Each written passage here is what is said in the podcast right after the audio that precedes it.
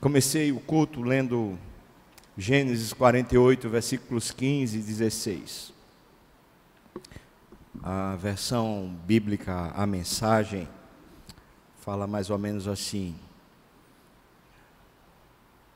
O Deus dos meus pais, Abraão e Isaque, o Deus que me pastoreou por toda a minha vida até o dia de hoje, ao anjo forte, que me livrou de todo o mal, que ele abençoe aos meus netos. Essa tem sido, assim, nessas férias, né, nesse tempo de poder caminhar com Deus um pouco mais livre, mais solto, essa tem sido uma grande experiência. Pensar sobre isso. Queria pensar com você hoje, primeira parte da história de Jacó. E vou fazer isso só por causa da didática, mas a história é uma só, né? Você pode ler ela toda no grupo lá do discipulado, no grupo do WhatsApp. É, eu não vi porque eu, durante as férias, não, não acessei o WhatsApp, mas minha esposa viu, pessoas que me informaram também, falaram, olha, lá no WhatsApp, o pessoal está discutindo lá como foi a história de Jacó, aquela luta com o anjo, foi assim, foi assado. E eu vou falar sobre a luta com o anjo no próximo domingo. Domingo desse agora, a gente vai falar sobre a primeira parte da história de Jacó. Abra sua Bíblia, por favor, em Gênesis 27 quando Jacó está dizendo assim: o Deus dos meus pais, Abraão e Isaac, o Deus que me pastoreou por toda a minha vida até o dia de hoje, ele está percebendo que nesse momento da história dele já era Deus. Mas você vai ver na narrativa bíblica, por isso que eu estou contando assim, você vai ver na narrativa bíblica que nesse momento que ele está vivendo, esse momento que a gente vai ler, ele ainda não percebe. Ele nem sequer ainda é crente. Mas era Deus. Quando ele ainda era descrente, já era Deus, pastoreando Jacó. Isso é maravilhoso, é extraordinário. Vamos ler capítulo 27. Na verdade, a gente vai ler com bastante atenção a narrativa, o texto é narrativo, é gostoso de ler. A gente vai ler até o capítulo 28, tá bom? Diz assim o texto: Tendo-se envelhecido Isaac, e já não podendo ver, porque os olhos se lhe haviam enfraquecido, ele chamou a Esaú, seu filho mais velho, e lhe disse: Ô oh, meu filho, Respondeu ele: é, Aqui estou. Disse-lhe o pai: Eu estou velho e eu não sei o dia da minha morte. Agora, pois, toma as tuas armas, a tua aljava, o teu arco, sai ao campo e apanha para mim alguma caça e faz-me uma comida saborosa, como eu aprecio, e traga-me para que eu coma e te abençoe antes que eu morra. Rebeca, a esposa, esteve escutando enquanto Isaac falava com Esaú, seu filho. E foi-se Esaú ao campo a apanhar a caça e a trazê-la. Então disse Rebeca a Jacó, o irmão de Esaú, filho dela também: oh, Ouvi o teu pai falar com Esaú, teu irmão, assim: Traze a caça e faze uma comida saborosa para que eu coma e te abençoe diante do Senhor antes que eu morra. Agora, pois, meu filho, atende às minhas palavras com que eu te ordeno. Vai ao rebanho e traz-me dois cabritos. Deles eu farei uma saborosa comida para o teu pai, como ele aprecia. Leva-la-ás a teu pai, para que ele coma e te abençoe antes que morra. E disse Jacó a Rebeca, sua mãe: Esaú, meu irmão, é homem cabeludo, e eu sou liso. Dá-se ao caso de meu pai me apalpar, e aí passarei aos seus olhos por zombador, assim trarei sobre mim maldição, e não bênção. Respondeu-lhe a mãe: ah, Meu filho, caia sobre mim essa maldição. Atende somente o que eu te digo, vai e faze, traze-mos. E ele foi, tomou-os e os trouxe à sua mãe, que fez uma saborosa comida como o pai dele apreciava. Depois tomou Rebeca a melhor roupa de Esaú, seu filho mais velho, roupa que tinha consigo em casa, e vestiu a Jacó, seu filho mais novo, com a pele dos cabritos, cobriu-lhe as mãos, também a lisura do pescoço, ou seja, disfarçou ele. Fake news, né? Disfarçou ele. Versículo 17. Então, entregou a Jacó, seu filho, a comida saborosa e o pão que havia preparado. Jacó foi a seu pai e disse: Ô oh, meu pai, ele respondeu: Fala, agora preste atenção. A pergunta que Jacó, desculpa, que Isaac faz a Jacó: Quem és tu, meu filho? E ele respondeu: Jacó respondeu ao seu pai: Eu sou Esaú, o teu primogênito. Fiz o que me ordenaste. Levanta-te, pois, assenta-te, come a minha caça para que me abençoes. Disse Isaac a seu filho: Ora, como é isso que pudeste achar tão depressa, meu filho? Ele respondeu: É porque o Senhor, o teu Deus, teu Deus, a mandou ao meu encontro. Então disse Isaac a Jacó: Chega-te aqui, para que te apalpe, meu filho, e veja se és meu filho Esaú ou não. Jacó chegou-se a Isaac, seu pai, que o apapou e disse: Olha, a voz é de Jacó, porém as mãos cabeludas são de Esaú. E não reconheceu, porque as mãos com efeito estavam peludas, como as de seu irmão Esaú, e o abençoou. Ele disse: És meu filho Esaú mesmo? Ele respondeu: Eu sou. Então disse: Chega, chega isso para perto de mim, para que eu coma da caça de meu filho, para que eu te abençoe. Chegou-lhe e ele comeu, trouxe-lhe também vinho e ele bebeu. E então lhe disse Isaac, seu pai: Chega-te e dá-me um beijo, meu filho. Ele se chegou e o beijou. Então o pai, veja só como ele está desconfiado ainda. O pai aspirou o cheiro da roupa dele e o abençoou e disse: Eis que o cheiro do meu filho é como o cheiro do campo que o Senhor abençoou. Deus te dê do orvalho do céu e da exuberância da terra e fartura de trigo e mosto. Eu vou repetir a bênção que Jacó está dando para. Desculpa, que Isaac está dando para Jacó. Veja. Deus te deu o orvalho do céu, da exuberância da terra e fartura de trigo e de mosto Sirvam-te os povos e nações te reverenciem. Sê senhor dos teus irmãos, e os filhos da tua mãe se encurvem a ti. Maldito seja o que te amaldiçoar, e abençoado seja o que te abençoar. Mal acabara Isaac de abençoar Jacó, tendo este saído da presença de Isaac, seu pai, chega Saúl, seu irmão, da sua caçada Fez ele também uma comida saborosa e trouxe a seu pai e lhe disse: Levanta-te, meu pai, e come da caça de teu filho, para que me abençoes. Perguntou-lhe Isaac, seu pai: Quem és tu? Eu sou Esaú, teu filho, teu primogênito, respondeu. Então estremeceu Isaac de violenta comoção e disse: quem é, pois, aquele que apanhou a caça e me trouxe? Eu comi de tudo antes que vieste, e o abençoei, e ele será abençoado.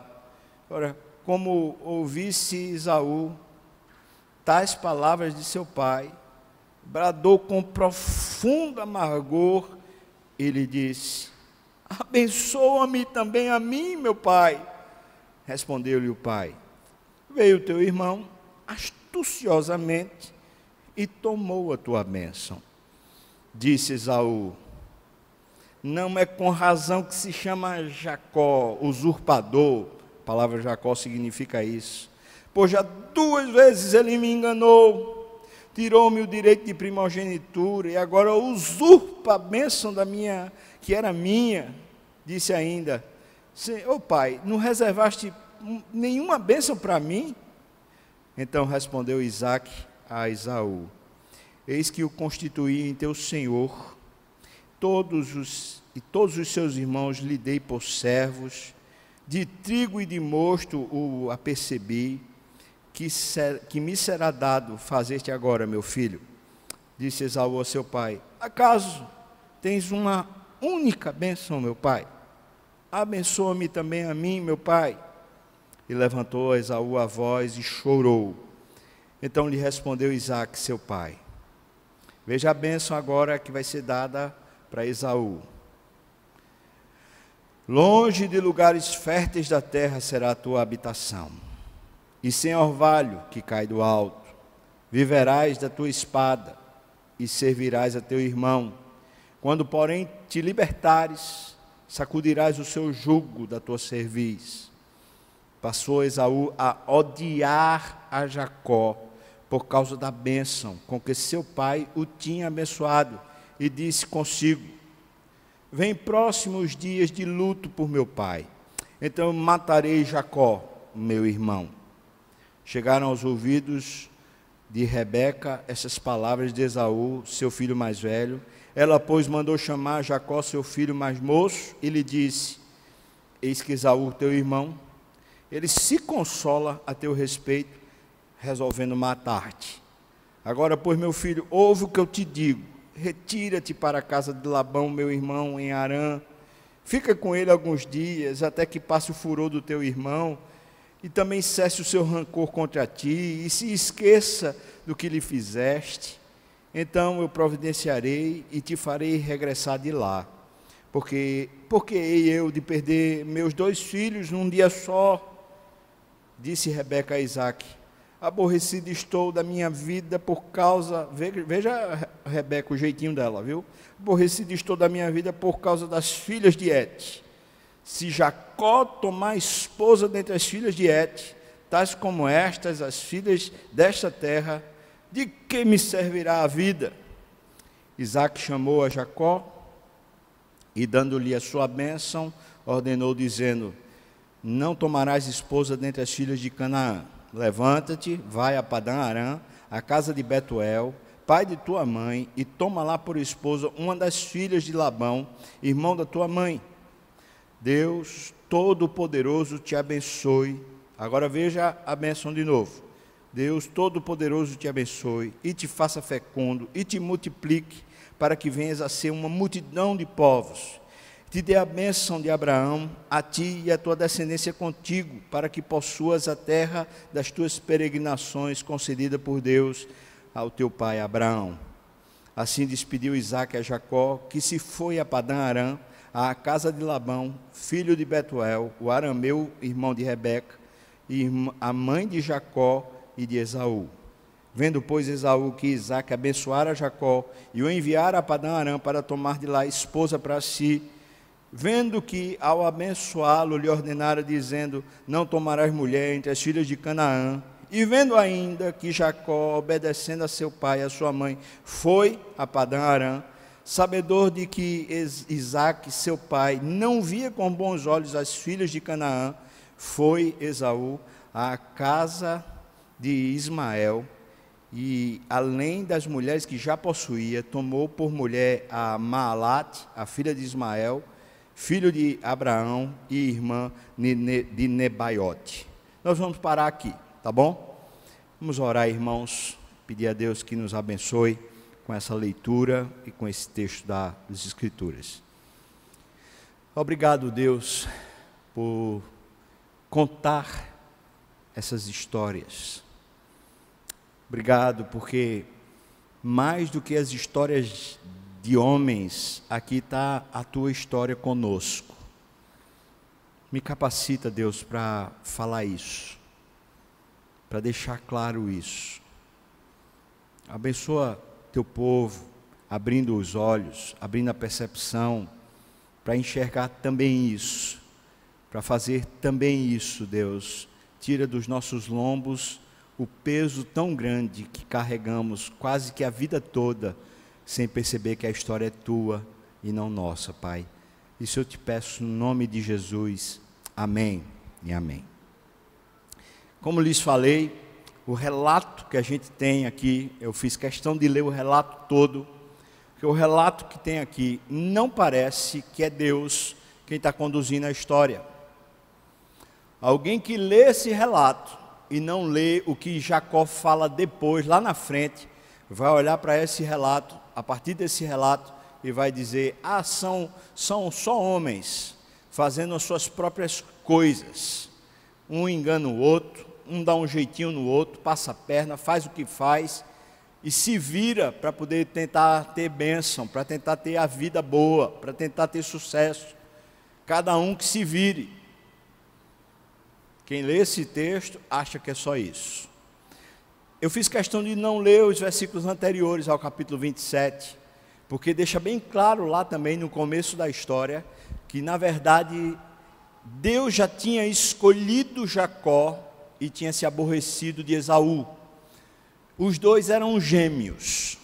Portanto, quando se fala do mais velho e do mais novo, não se está falando a diferença de idade apenas do nascimento mesmo, do, do, do ato do nascimento. Os dois, como gêmeos, eram bem diferentes, como você percebeu. O Esaú ganhou esse nome porque ele era avermelhado e ele tinha muito pelo, certamente os pelos deviam ser avermelhados. E o Jacó saiu liso, ou seja, aquela pessoa sem pelo. Basicamente, essa seria a grande distinção. Dá para perceber pela postura de Isaac que a voz deles era um pouco diferente, mas como gêmeos, certamente não deveria ter essa diferença toda. A narrativa que nós encontramos aqui nos apresenta, nesse momento da história, nos apresenta uma família disfuncional. E nos apresenta, dentro da família disfuncional, uma convicção de que mesmo em famílias disfuncionais, existe uma, uma mão de Deus. Quando Deus quer, quando Deus escolhe, Deus simplesmente pastoreia em meio às disfunções e descaminhos. Vou lembrar a você que Deus chamou Abraão lá de Ur.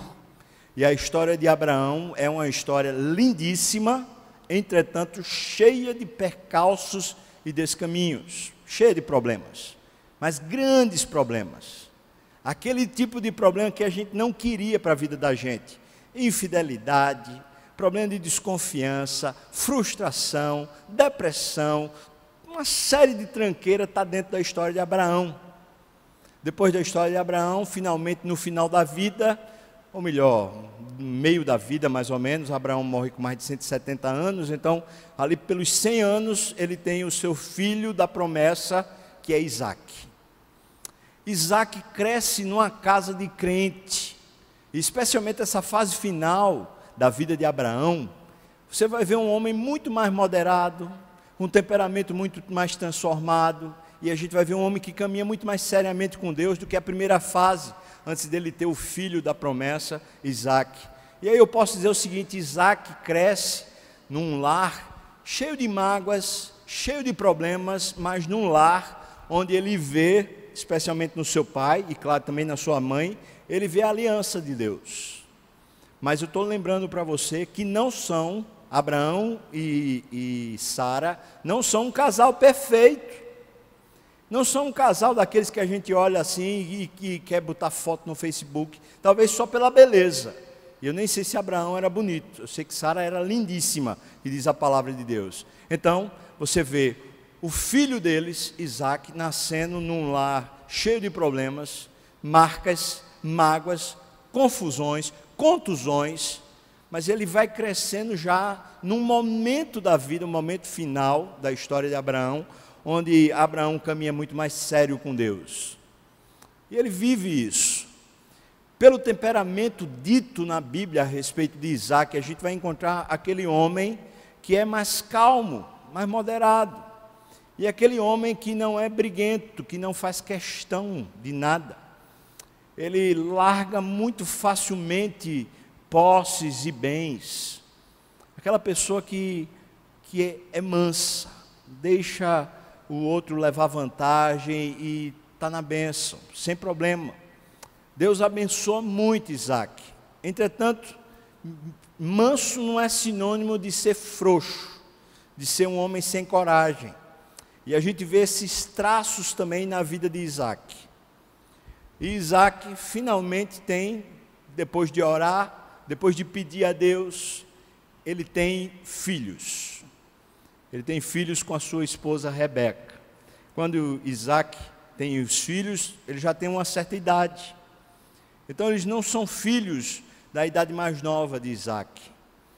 Nascem os dois meninos e agora eles vão encontrar em Isaac e Rebeca um lar um tanto quanto funcional, sem muitos episódios de problema.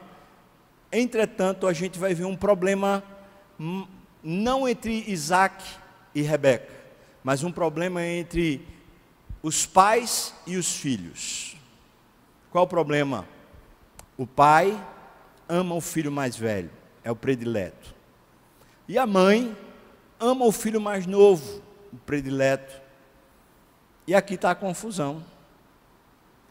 Os dois vão ser criados como filhinhos de papai usando a expressão nossa aqui, bem brasileira. Filhinho de papai. Aquele povo sem muita responsabilidade.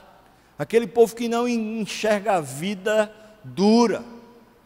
Que não sai para os, os afazeres. Ficam sendo acobertados. O, o mais velho, Esaú, era um caçador.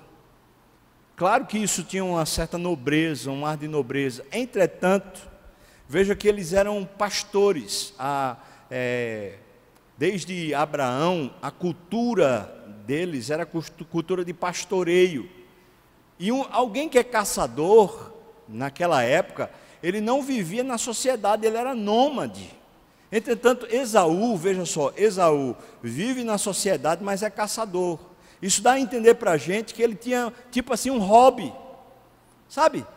O cara que tem um hobby, ele tem as responsabilidades, mas vez por outra ele larga a responsabilidade, não, porque eu, eu vou aqui pescar, não, eu vou aqui caçar, eu vou aqui porque eu tô, estou precisando de um tempo para mim. Pronto, saía. Filhinho de papai. Sem, sem assumir a casa, a responsabilidade. O texto diz para nós, o que a gente leu, diz para nós que ele casa, ele casa ali por volta dos 40 anos, ele casa com mulheres que não eram mulheres cristãs ou crentes, ou posso dizer assim, que tivessem relação com Deus. Eram mulheres cananitas, perdidas, que adoravam outros deuses. Mas Esaú não está nem aí, porque ele não é esse cara responsável.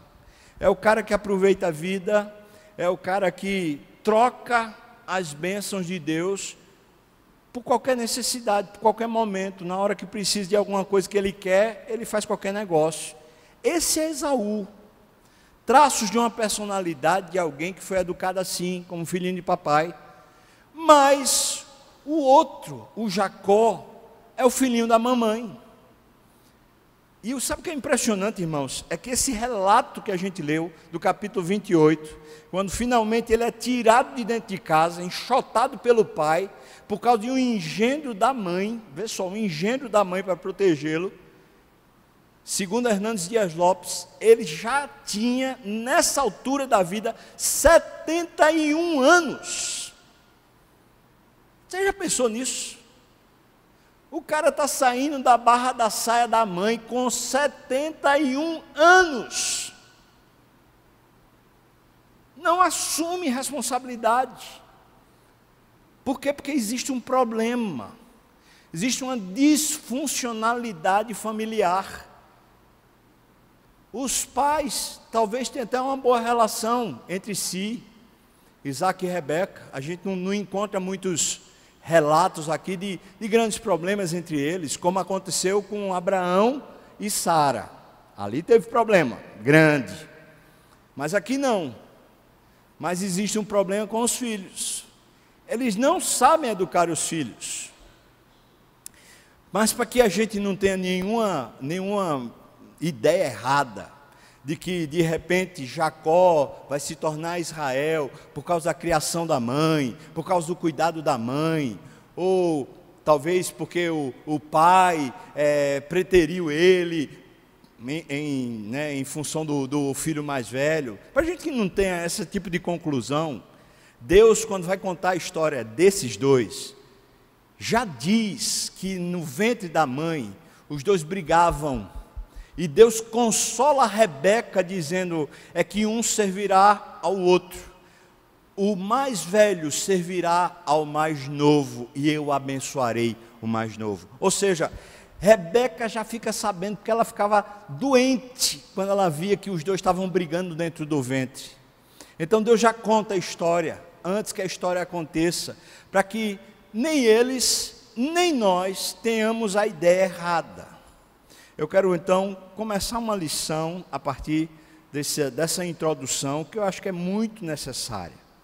Nós estamos numa época de vida onde essa coisa de criar filhos, de educar filhos, ela se perdeu. E não estou falando só porque a educação está ruim, a educação caseira está ruim, falta de limites, falta de conversa, falta de percepção do filho. Tudo bem, isso também. Mas agora estou falando para os crentes, e eu estou falando para os crentes que estão preocupados em educar seus filhos no caminho do Senhor. Está cheio de literatura evangélica colocando uma série de regras, de responsabilidades sobre pai e mãe, que não tem a ver com o pai e a mãe caminharem com Deus, mas tem a ver com uma série de etiquetas de éticas, de responsabilidades humanas para que o filho dê certo, para que a filha dê certo, como se os nossos filhos fossem uma espécie de, de receita, de bolo, que você pega, se você fizer esse passo, aquele passo, aquele outro, aquele outro, o menino dá certo, a menina dá certo, e acontece que até hoje eu nunca vi um menino ou uma menina nascerem e depois de nascer na placenta vir um manual. Vem um manual? Alguém já recebeu o manual do filho? Por falar nisso, vocês deem os parabéns para o pastor Elinho e Carmen. Ontem, quer dizer, ontem não, hoje, de madrugada, na hora que eu estava chegando, eu cheguei 4 horas da manhã de, no, no, voo. Na hora que eu estava chegando, estava chegando o João também. Então eles estão de parabéns, glória a Deus por isso. Mas tenho certeza, não perguntei a eles não, mas tenho certeza que não veio o manual.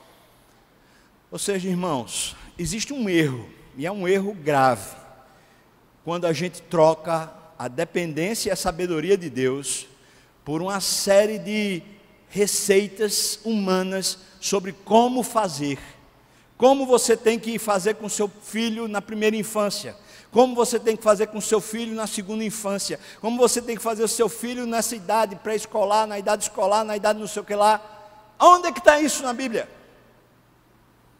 Mas a Bíblia diz para nós ensina a criança no caminho que ela deve andar.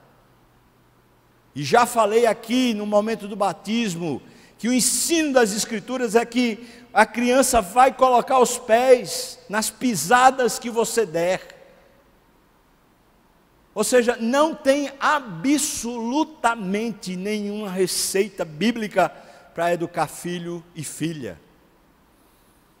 Mas existe sim um caminho com Deus, de pais e mães que precisam viver uma vida piedosa, pais e mães que precisam viver uma vida de dependência do Espírito, e precisam ter a responsabilidade de ouvirem a voz de Deus sobre os caminhos de Deus para seus filhos, porque os nossos filhos são herança do Senhor, e portanto eles têm um caminho escrito por Deus e não por manual dessa terra.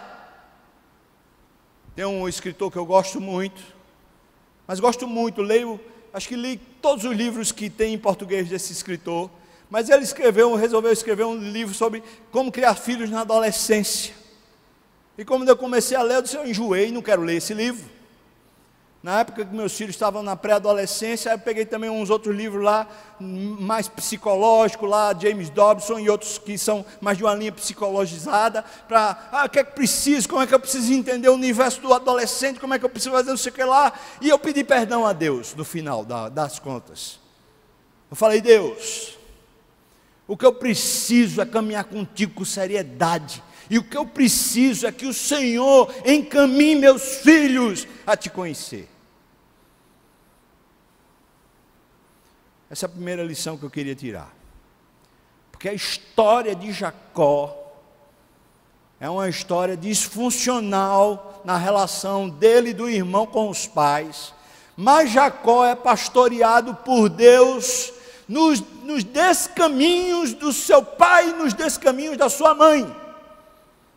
Por isso eu digo para você, logo de cara, que Isaac, o pai, o responsável, ele deveria já ter entendido, já deveria ter despertado, se assim ele quisesse, se importasse com os caminhos de Deus para os seus filhos, já deveria ter entendido que a bênção iria sobre Jacó e não a bênção sobre Esaú.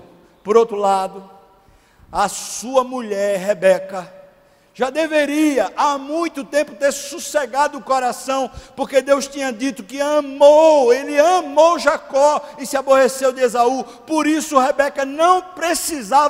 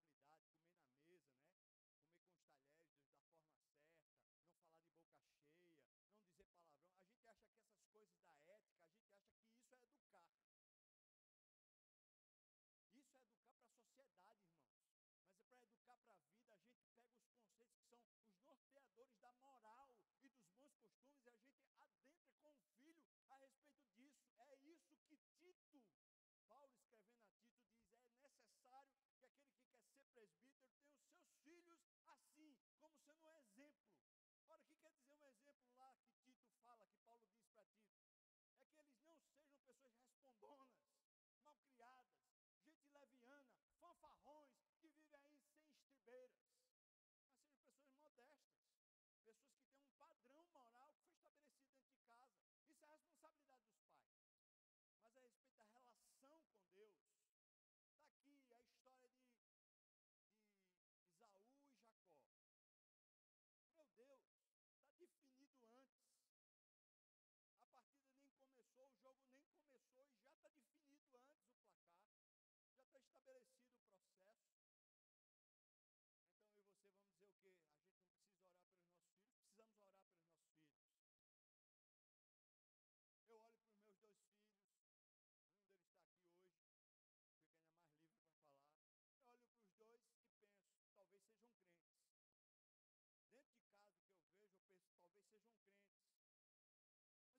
afirmar que eles são crentes.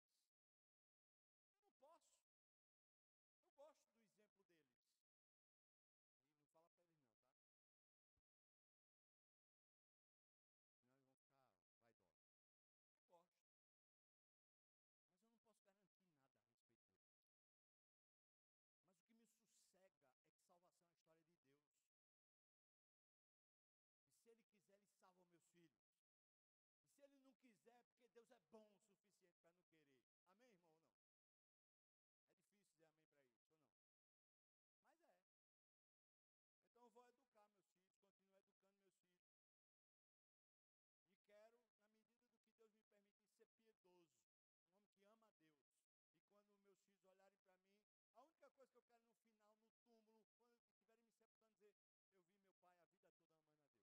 Pronto, só quero isso, não preciso mais nada a respeito dos meus filhos. Um exemplo. Está aqui.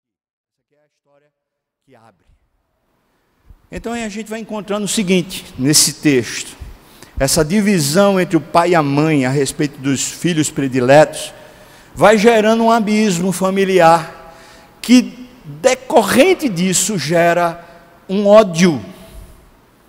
Por quê? Porque tem trapaça no meio, toda vez que tem esses privilégios, e igreja tem esse negócio, às vezes, um privilégio para um, um privilégio para outro, um jeitinho para aqui, um jeitinho para lá. E nenhum de nós está livre disso, não. Isso muitas vezes gera ódio, e gerou ódio entre Isaac, desculpa, entre Esaú e Jacó. Ele disse: Vai, vem perto a morte do meu pai, a gente vai ficar de luto, e quando passar o luto, eu mato meu irmão. Ele é trapaceiro, ele me engana. Toda vez que dou brecha, ele vai lá e faz o jeitinho dele. Agora, irmãos, veja só.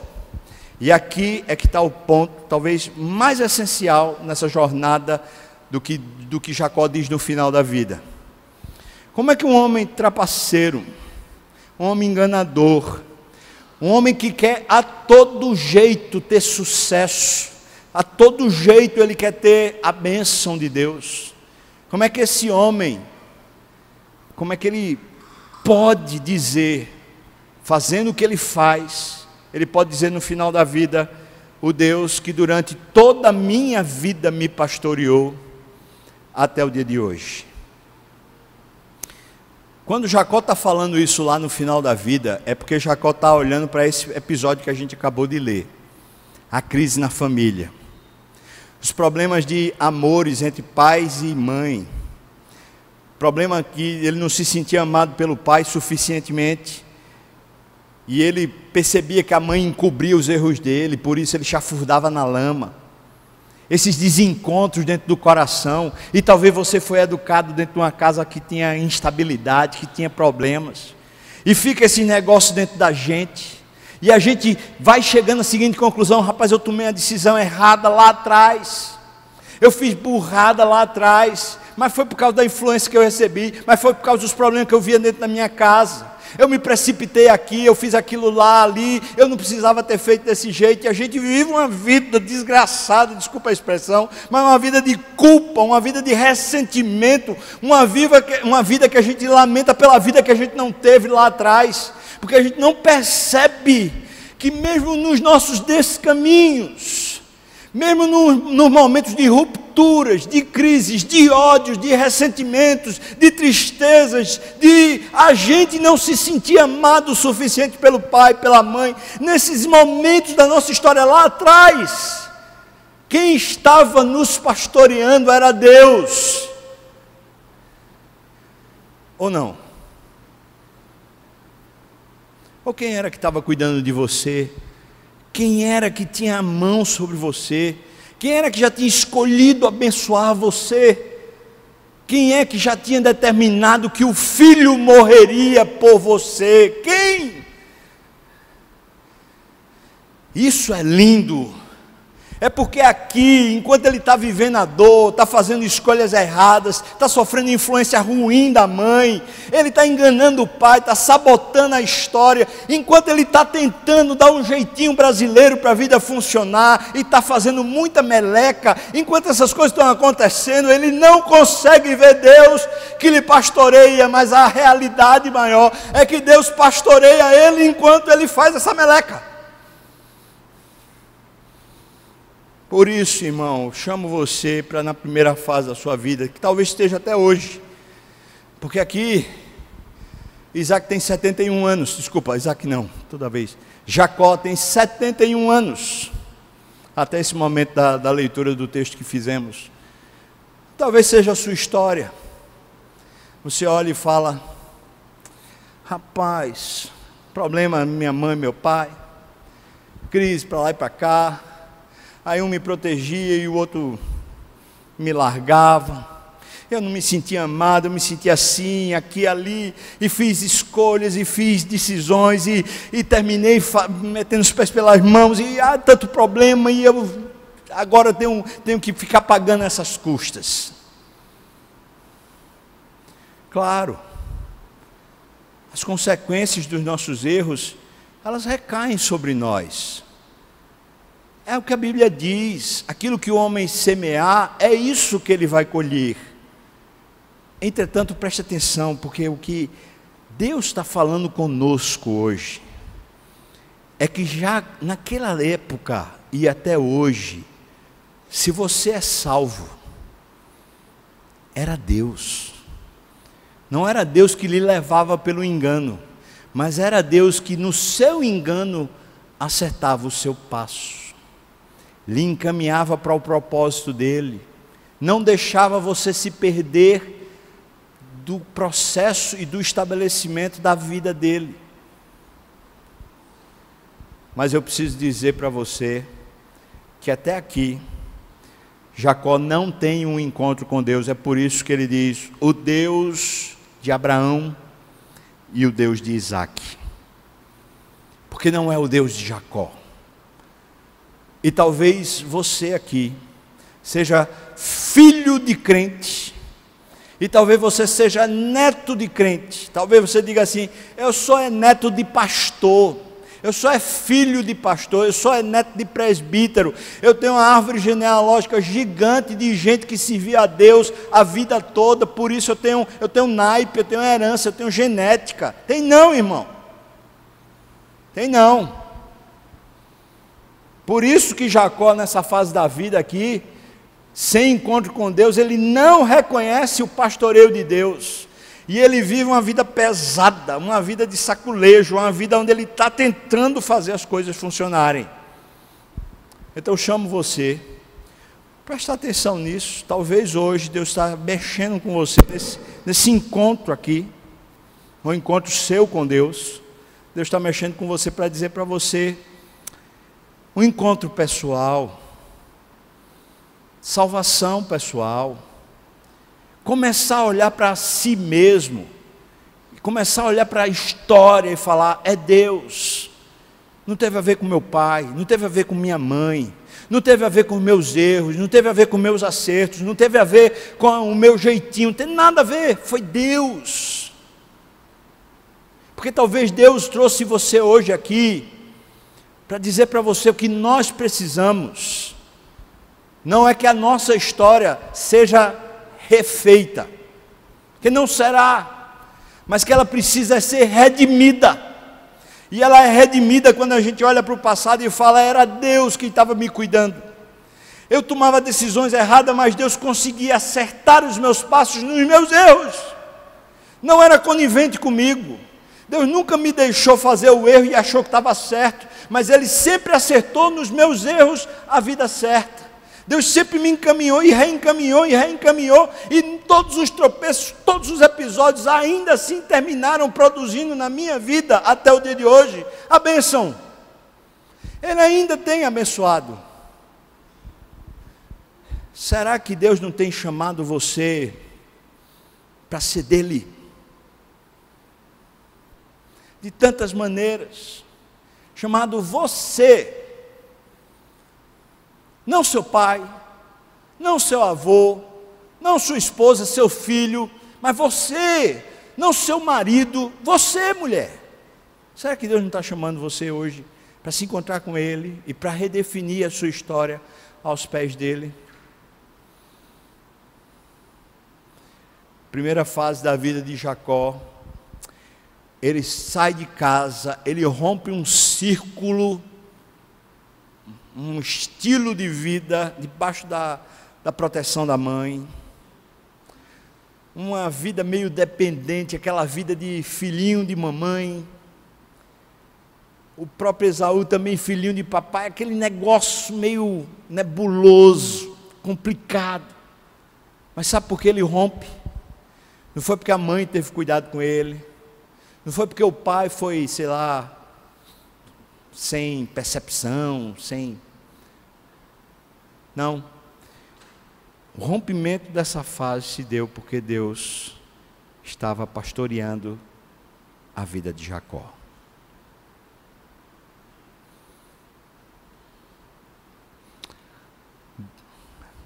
Eu olhei para a minha história, eu estou finalizando contando um testemunho pessoal, você assim me permite. Dois episódios que aconteceram comigo muito sérios, que marcaram profundamente o meu coração, para me revelar o quão perdido eu sou. Quando eu já estava no Instituto Bíblico, para ver a minha vocação pastoral ou a vocação para missões, eu não sabia ao certo qual dos dois, se eu ia para o campo missionário, trabalhar com os indígenas, ou se eu ia ser pastor de igreja, eu não sabia. Naquele instituto bíblico, eu já era namorado de Juliene, minha esposa. Naquela época, enquanto eu namorava com ela, Ju morando aqui em Recife, eu interno lá no instituto, eu comecei a me agraciar com a outra moça lá. Começou a despertar uns negócios no meu coração. Eu falo isso com muita vergonha, irmão. E eu disse: eu vou ter que ser honesto com Juliene. Ainda bem que ela não está aqui. Eu falo isso porque é ruim ela ouvir essas coisas, não? Falei para ela, né, um dia que eu vim para cá, para Recife, visitar a família e tal, falei para ela assim: eu queria ser sincero com você. Eu estou com o coração meio dividido. Veja, veja que se vergonhice. Eu falei assim para ela: eu tenho certeza que eu gosto de você, mas eu acho que eu estou gostando de outra moça também. Hum.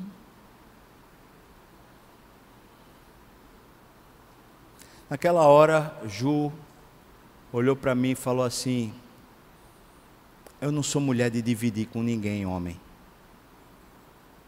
Está acabado o nosso namoro. Se levantou e foi embora. Acabou, irmão. Eu fui para casa pensando assim: que injustiça. A gente podia resolver isso. Não é, não, irmão? Amém? Que dureza. Quando cheguei em casa, fiquei com esses sentimentos, voltei para o Instituto Bíblico. Quando eu volto para o Instituto Bíblico, pouco tempo depois, com esse coração, lá no Instituto Bíblico eu estava sendo uma pessoa extremamente rebelde. Estava causando muita confusão dos alunos com a liderança, porque eu questionava as coisas. E eu conversava, falava, acho que está errado isso, acho que não é para ser assim.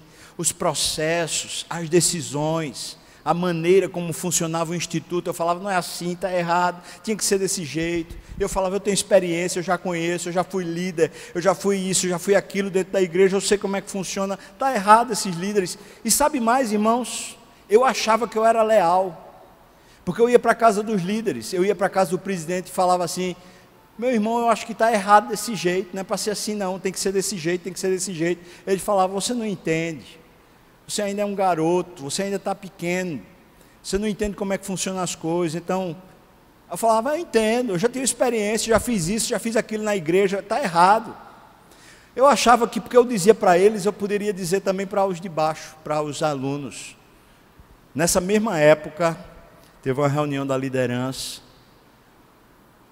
o namoro já tinha acabado. A liderança do instituto me chamou e falou assim: a gente está chamando você, convidando você a se retirar do instituto. Eu fiquei branco. Falei assim: como assim? Vocês estão me expulsando do instituto? Ele falou: a gente não queria usar essa palavra, mas já que você usou, é isso mesmo. Você está expulso. Falei: tu expulso por quê? Eu sempre fui sincero com vocês. Eles falaram assim: Você sempre foi sincero conosco, mas você está sinceramente enganado. Você é rebelde. E a rebelião é como pecado de feitiçaria diante de Deus. E a gente não quer feiticeiro no nosso meio. Sai do instituto. Amanhã de manhã a gente quer você fora do instituto. Eu fui expulso, irmão. Esse é Jacó. Esse sou eu. Trai a namorada. Eu não tinha me agarrado com a outra, não. E porque eu não tinha me agarrado com a outra, eu achava que eu era gente boa, mas com o coração dividido, cabra sem vergonha. Rebelde, não me submetia e não respeitava a liderança e as decisões da liderança. Eu fui expulso. No dia que eu cheguei em casa, minha mãe falou: preste atenção a coisa que eu vou dizer para você. Você pode virar papa, você pode virar padre, virar frei, você pode virar pastor, você pode virar apóstolo, bispo, o que você quiser virar, você vira. Vai para um seminário, estuda e você vira. Mas se você quiser ser homem de Deus, você precisa baixar essa bola, essa arrogância que você tem. Você precisa voltar lá. Você precisa se submeter diante daquela liderança e pedir perdão a eles, para ver se eles ainda aceitam você. Isso foi minha mãe, irmãos. Eu falei assim: ah, meu Deus, eu tenho que ir, porque quando eu desobedeci a minha mãe pela primeira vez, eu levei um tiro. vou levar outro. Eu vou. Fui para lá de novo para o instituto. E quando eu fui, eu peguei minha mala e voltei para o instituto, pensando assim: eu não sei o que é que eu vou fazer lá, não. Mas vou, mamãe está mandando, eu vou. Quando eu estou indo no processo, caiu um arrependimento profundo no meu coração. E eu me encontrei com Deus. Deus me fez me ver face a face. E eu chorei lastimosamente eu chorei, falando para Deus: Senhor, como o Senhor tem coragem de matar seu filho por mim? Como o Senhor teve coragem de me escolher para ser seu filho? Como uma praga dessa, uma pessoa dessa, como?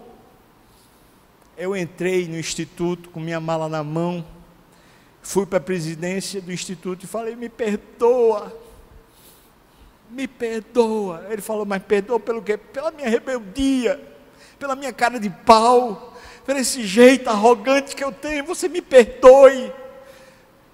Ele falou: tá, eu lhe perdoo. Eu falei: me dê autoridade, por favor, para procurar os outros líderes e pedir perdão.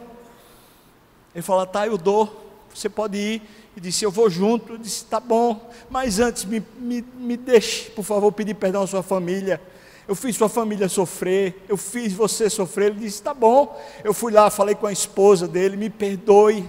Eu falei com as filhas dele, eu falei com a filha que tinha meses de idade. Eu falei: Me perdoe. Eu fiz seus pais sofrerem por causa da minha rebeldia. Eu fui de casa em casa e pedi perdão a cada um dos líderes, as suas esposas e seus filhos, todos eles eu pedi perdão. Sabe por quê? Porque o que eu precisava era um encontro com Deus. Eu não precisava ir para instituto bíblico, eu não precisava fazer coisas na igreja, eu precisava estar face a face com Deus e a minha vida ser salva.